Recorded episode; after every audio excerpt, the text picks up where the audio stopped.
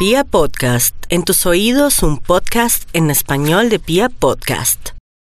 Los Sagitario, el mes del éxito, el mes de la prosperidad y de las mejores oportunidades. Así que llegó la hora de hacer, de crear, de construir, no deben dudar un ápice de emprendimientos, de decisiones y de acciones concretas. Los proyectos, asimismo, que están abrigando laboralmente hablando, han de evolucionar exitosamente y han de traerle excelentes resultados más adelante. Los contactos, el tocar puertas, el encontrar aliados, el hallar asideros firmes en los que ampararse, pues es la clave durante este margen de tiempo.